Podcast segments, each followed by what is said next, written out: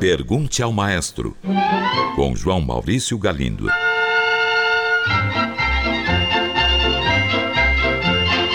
Olá, amigos. Um ouvinte pergunta: quem é o compositor brasileiro mais conhecido internacionalmente depois de Vila Lobos? Caro ouvinte, como Vila Lobos, não há nenhum outro. Não estou falando da qualidade de sua música, que pode agradar mais a uns e menos a outros. Estou me referindo apenas ao alcance internacional do seu nome. As obras de Vila são tocadas com regularidade em vários dos maiores centros musicais do mundo, e novas gravações não param de surgir. A esse respeito, há um exemplo que eu costumo dar sempre, que se refere ao violão.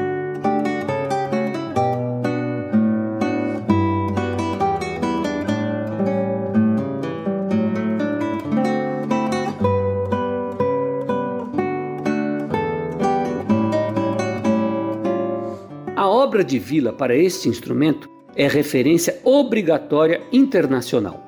Não há um estudante de violão clássico no planeta que não conheça suas peças para violão. Não há um conservatório no mundo que não as inclua em seu programa de ensino. Há muitos outros compositores brasileiros de altíssimo nível e há em nosso país quem diga que Vila Lobos não é o melhor, mas em se tratando de reconhecimento internacional, ele está sozinho. Assim, dito tudo isso, posso citar outros que conseguiram bom reconhecimento, frequentaram grandes centros musicais e tiveram obras editadas e gravadas fora do Brasil. São eles Camargo Guarnieri, Cláudio Santoro e Marlos Nobre. Um ouvinte pergunta qual a diferença entre arranjo e improviso. Pois bem, um arranjo é uma música que tem a sua partitura reescrita.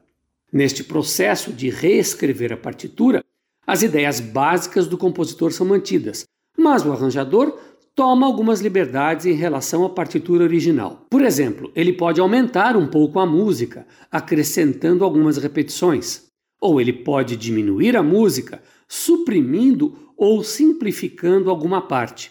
Da mesma maneira, ele pode mudar o andamento, a orquestração ou até mesmo a harmonia mas sempre de modo a manter a essência da obra. Então, como eu disse, o arranjador reescreve a partitura, procedendo desta maneira. Já o improviso não tem nada a ver com a ideia de escrita. Improvisar é tocar algo sem preparação prévia, é tomar um instrumento e começar a tocá-lo sem qualquer partitura e sem se recordar de nada previamente estudado. Improvisar é fazer música espontaneamente. Sabemos que Bach, Mozart, Handel, Liszt e muitos outros compositores do passado foram grandes improvisadores. Infelizmente, jamais ouviremos seus improvisos. E mesmo que por acaso alguém que viveu naquele tempo, com memória prodigiosa, tivesse escrito um desses improvisos, uma outra pessoa, ao tocá-lo, já não estaria verdadeiramente improvisando. Um ouvinte envia esta pergunta: Maestro, na música popular são muito comuns as parcerias entre compositores. Vide Lennon e McCartney, Toquinho e Vinícius, Roberto e Erasmo Carlos, entre tantos outros. E na música erudita puramente instrumental, parcerias também existiram? Caro ouvinte, existiram sim, e eu tenho pelo menos três bons exemplos para lhe dar. Começo com Johannes Brahms. Ele foi amigo de um grande violinista, o húngaro Josef Joachim, que também era compositor. Josef Joachim ajudou muito Brahms durante a composição do Concerto para Violino. Brahms era um excelente pianista, mas não tocava violino e precisou de ajuda. Assim, a parceria com Joachim foi fundamental. Muita gente acredita mesmo que vários trechos do concerto para violino de Brahms efetivamente vieram da caneta, ou melhor, da pena de Joseph Joachim.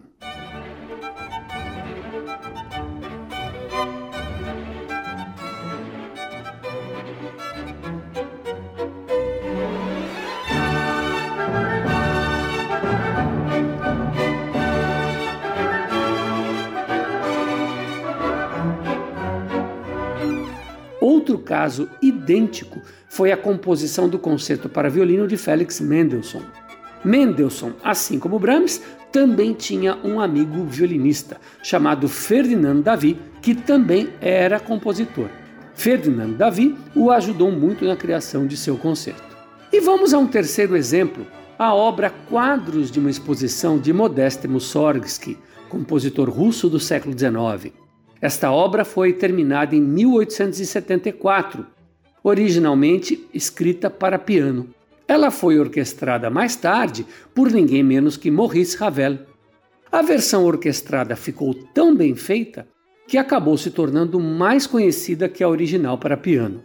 Há musicólogos que acreditam que era intenção original de Mussorgsky transcrever ele mesmo a obra para orquestra, coisa que acabou por não realizar. Ravel teria sido então um verdadeiro parceiro na conclusão da obra. Vamos a uma pergunta enviada por um estudante de música. Ele diz: Maestro, eu aprendi que em um compasso existem tempos fortes e fracos. O primeiro tempo é o forte e o segundo é o fraco. É sempre assim? É obrigatório usar esta regra sempre? Caro ouvinte, isso não é uma regra para ser aplicada. Isso que você chama de tempos fortes e fracos e que nós podemos a partir de agora chamar de acentuação é um fato da natureza humana. Acontece que a música e a fala nasceram juntas. Talvez até a música tenha surgido antes, mas o que interessa é que, do mesmo modo que a fala tem sons acentuados e sons não acentuados, o mesmo ocorre nas melodias. Por exemplo, se eu falo ouviram do Ipiranga as margens plácidas, fica bem claro que as sílabas vi de ouviram e plá de Plácidas são acentuadas.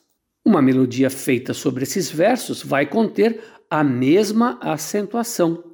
E uma melodia feita sem verso algum, uma melodia puramente instrumental, vai também ter a sua acentuação própria. Então, a tal nota acentuada, a gente diz que está colocada sobre um tempo ou uma batida forte. E as notas não acentuadas estão sobre os tempos ou batidas fracas.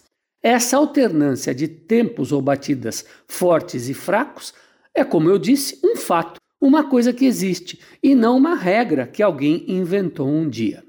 Mas eu posso ir um pouco além. Existem trechos musicais nos quais o compositor, de propósito, procura esconder esses tempos fortes e fracos e com isso dar a impressão de que o tempo parou. Ouça este exemplo de Antônio Carlos Gomes.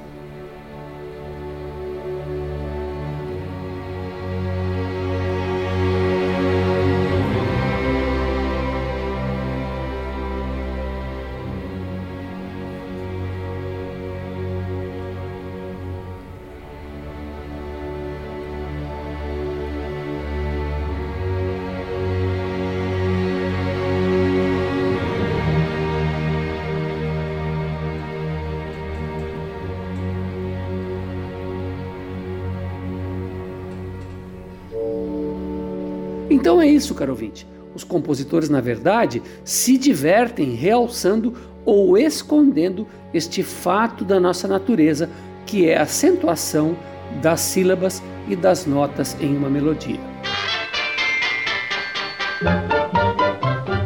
Uma ouvinte diz que quer saber um pouco mais sobre os concursos internacionais de música. Ela escreveu: Maestro, sei que há vários concursos de piano. Rubinstein, Van Cliburn, mas só sei os seus nomes. Podia me dar mais informações de como eles funcionam? Caro ouvinte, comecemos com um pouquinho de história. Há referências a concursos musicais desde a antiguidade. Mas os concursos, como conhecemos hoje, surgiram no final do século XVIII na Grã-Bretanha. No século XIX, surgiram as competições entre bandas, entre corais e entre instrumentistas. Em 1803, surgiu na França um dos mais célebres concursos europeus, o Prix de Rome. Este era um concurso de composição muito especial, no qual o vencedor ganhava quatro anos de estada na Vila Médici, em Roma, para estudar e criar. Veja só alguns nomes que ganharam este prêmio: Berlioz, Gounod, Bizet, Massenet e Debussy. Concursos com o mesmo nome surgiram mais tarde na Bélgica e nos Estados Unidos. No século XX, Alguns concursos célebres que surgiram foram o concurso Tchaikovsky de Moscou para pianistas, o prêmio Carl Flesch para violinistas, o prêmio Mitrópolis para regentes de orquestra. Há muitos concursos de canto e também concursos multiinstrumentais. Em todos eles há várias provas, algumas com peças determinadas pela organização do evento, outros com peças escolhidas pelos próximos candidatos. Mas o mais importante é que, dependendo do concurso, o seu vencedor tem abertas para si as portas da grande cena musical internacional. É isso aí, espero ter respondido. Um grande abraço e até o próximo programa. Pergunte ao maestro. Envie sua pergunta para o e-mail pergunte@culturafm.com.br ou pelo telefone 2182 3222. Cultura FM de São Paulo.